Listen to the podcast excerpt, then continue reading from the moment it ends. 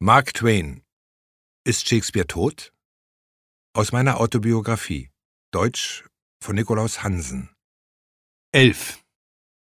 Versuche ich jemanden davon zu überzeugen, dass Shakespeare nicht der Autor von Shakespeares Werken ist? Also bitte, für wen halten Sie mich?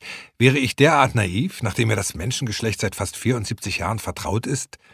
Es würde mich schmerzen zu wissen, dass irgendjemand derart verletzend, derart unschmeichelhaft, derart respektlos von mir denken könnte. Nein, nein, mir ist bewusst, dass auch der klügste Geist dieser Welt, wenn ihm von klein an ein beliebiger Aberglaube eingebläut wurde, es nicht vermag, im reifen Alter irgendwelche Beweise oder Umstände, die einen Zweifel an der Richtigkeit dieses Aberglaubens nähern könnten, ernsthaft, unvoreingenommen und gewissenhaft zu bewerten. Ich bezweifle, dass ich selbst es vermöchte.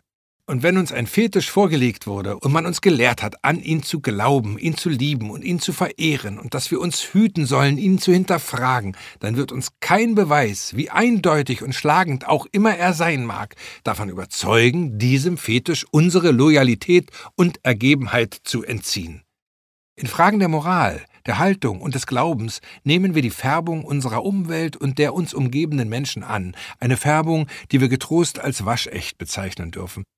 Wenn man uns eine Stoffpuppe, die angeblich mit Juwelen ausgestopft ist, mit der Warnung hinhält, es wäre unwürdig und respektlos, die Puppe auszuweiden und die Juwelen zu prüfen, werden wir unsere frevlerischen Hände davon lassen.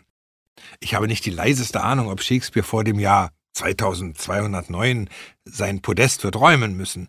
Bedenken kommen nicht rasch. Bedenken gegenüber einer heftig geliebten und gut erhaltenen Stoffpuppe haben sich niemals schnell entwickelt. Es ist ein sehr langsamer Prozess.